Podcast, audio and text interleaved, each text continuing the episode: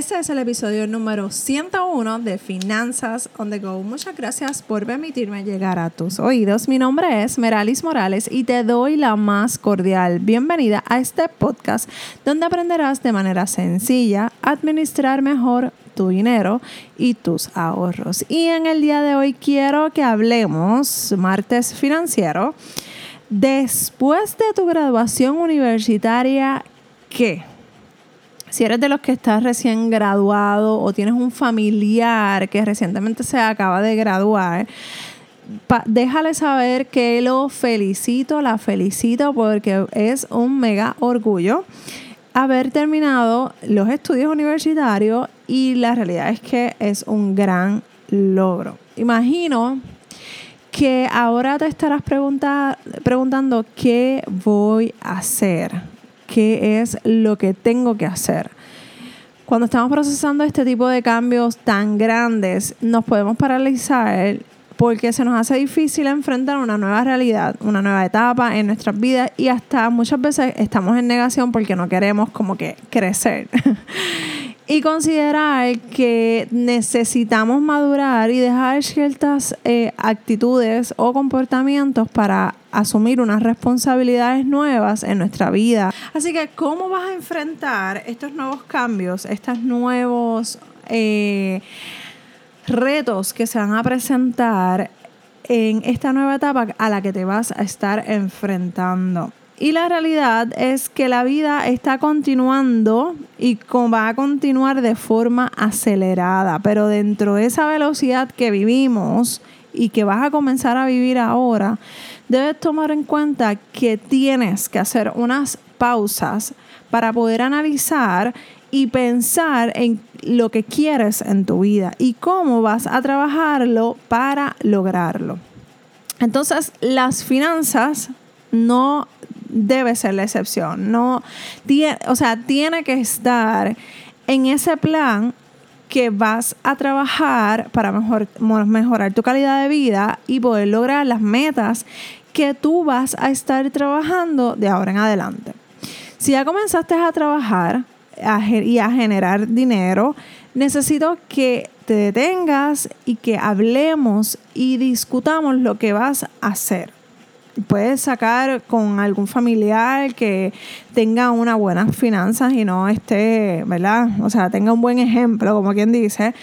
Pero si no tienes esa, ese ejemplo, te invito a que me escribas, porque la realidad es que muchas veces se nos hace difícil confiar este tipo de temas con personas allegadas y pues puede ser un poquito difícil, pero es bien importante que te sientes a analizar y pensar qué es lo que tú quieres hacer, ya sea en tu vida profesional, familiar, social, pero también en tu vida financiera.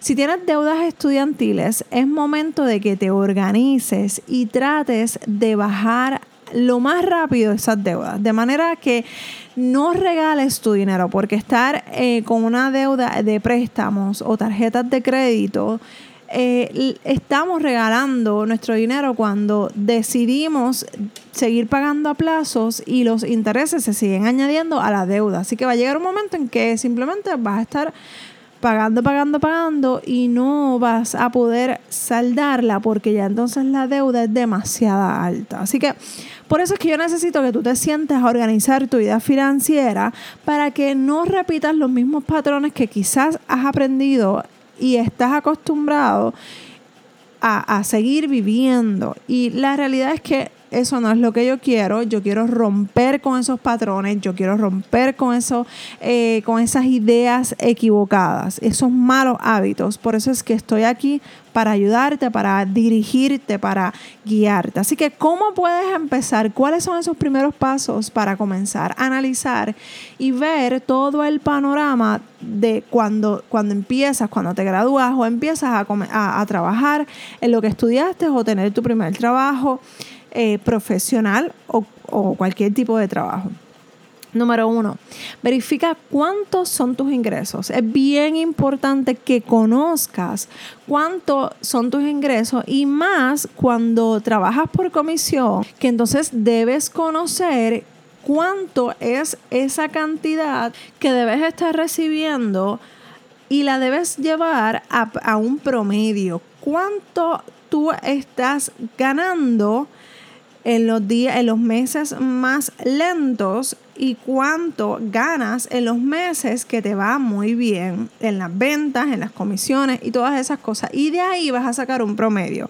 Ese promedio lo que va a estar haciendo es que te va a dar una idea de qué es la cantidad que tú debes estar recibiendo en los días más o menos bien y cuando tengas una, un mes excepcional con, con las ventas o con tus comisiones, ya ahí tú sabes que vas a tener que guardar una cantidad para cuando llegue el momento de que lleguen las vacas flacas, pues por, por ahí empiezas a cubrir esa, ese, ese gap que vas a tener. ¿Ok? En el caso de los que ya tienen un salario, un ingreso fijo, pues es un poquito más fácil porque ya ahí tú sabes que si haces X cantidad de horas, si estás trabajando por hora, pues sabes que vas a, a ganar X cantidad de dinero. O si estás trabajando por un sueldo ya fijo, pues entonces ya sabes qué cantidad es lo que estás pagando, lo que estás recibiendo, perdón.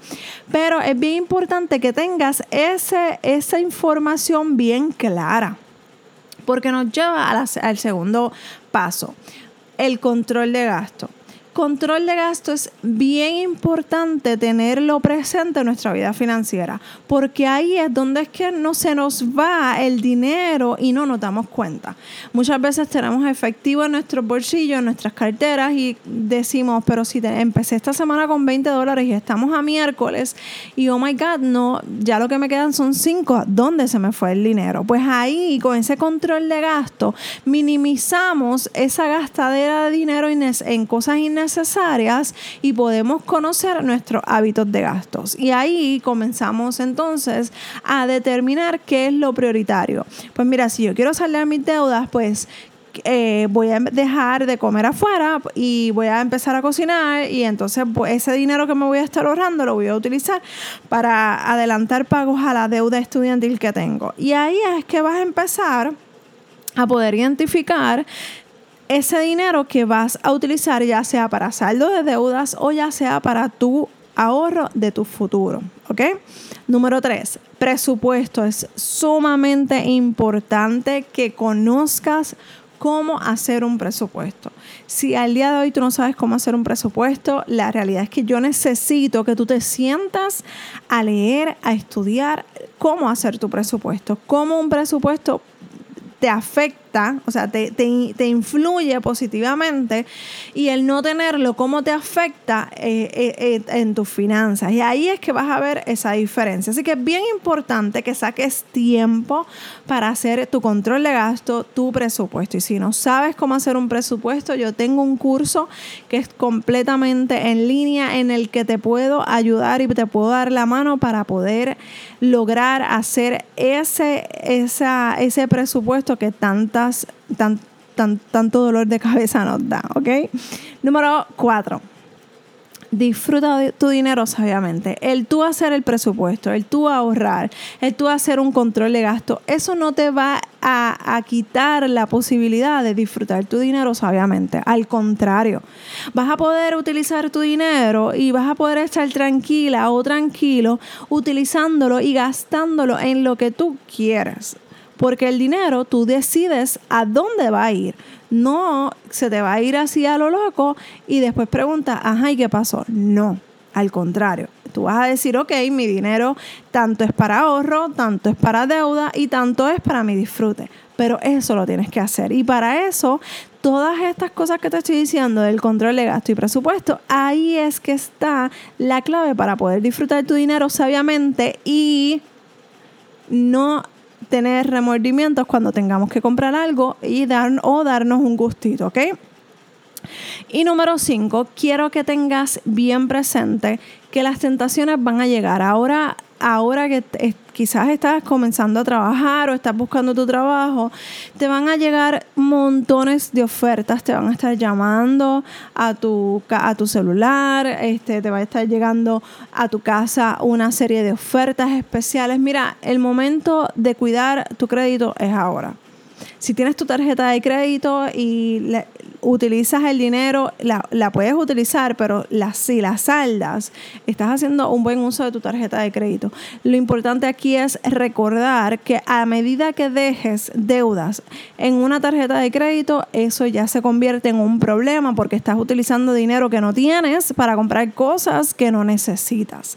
Así que es bien importante que a medida de que tú vayas utilizando tu tarjeta de crédito, y escúchame bien, yo no te estoy diciendo no utilices la tarjeta de crédito, utilízala si vas a saldar lo que tienes o lo que vas a comprar. ¿Ok? Si tienes el dinero, úsala y aprovechate de, las ofertas que, que las tarjetas de crédito ofrecen. Así que es bien importante de esa forma tú utilizar tu tarjeta de crédito, pero a la vez que compraste algo de 100 dólares, sabes que tienes que tener ese dinero y que no vas a decir, ah, pues lo pago en dos meses. En dos meses te va a salir un poco más caro esa, eso que acabas de comprar, que es, probable, que es probable que si hubieses esperado y hubieses ahorrado, estoy segura que hubieses eh, tenido el dinero, usabas la tarjeta de crédito y de así mismo saldabas. Por eso es bien importante que cuides tu crédito, ¿ok?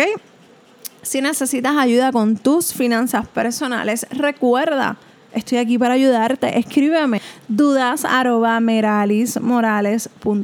También te agradeceré que si te gustó este episodio lo compartas con aquellas personas, ese recién graduado, esa recién graduada, le dejes saber la importancia de tener unas finanzas saludables. Y si pasas por las estrellas y me regalas cinco, te lo voy a agradecer. También quiero recordarte que como mencioné en el episodio, tengo un curso de creando tu presupuesto. Tiene un costo de 35 dólares, pero allí vas a aprender a crear tu presupuesto. Son unas clases grabadas en las que tú vas a estar yendo de la mano conmigo haciendo tu presupuesto. Y si tienes dudas, si tienes preguntas referente a este curso, te invito a que me escribas dudas Espero que nos podamos escuchar en el próximo episodio de Finanzas on the Go. Un abrazo desde Puerto Rico. Cuídense mucho. Bye.